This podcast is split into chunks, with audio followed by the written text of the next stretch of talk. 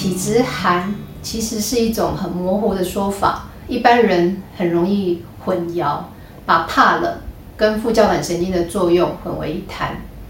其实我们用一个例子来讲解，比如说一个发烧的人，常常都会有胃寒的迹象，那其实他体内是在发烧的，是在发炎的，可是他手脚是冰冷的，他很怕冷的。那这时候他到底是寒还是热？所以这就是一个很大的误解。所以如果在一个人体内内脏是发热发炎的迹象的时候，他有时候表现在外在，有可能是手脚冰冷。那这时候如果你给他吃补，或是给他喝温热水，其实是加重他体内的发发炎，那对他身体健康是更不利的。那我们从饮食上面来讲，比如说西方饮食。吃个汉堡，喝个可乐，应该是很多人常有的生活经验。其实这并没有对身体有什么不好。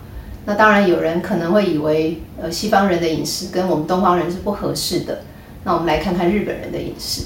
日本人其实他们也常常都吃生鱼片、吃冷沙拉、吃凉面。其实这个对身体并没有什么不好。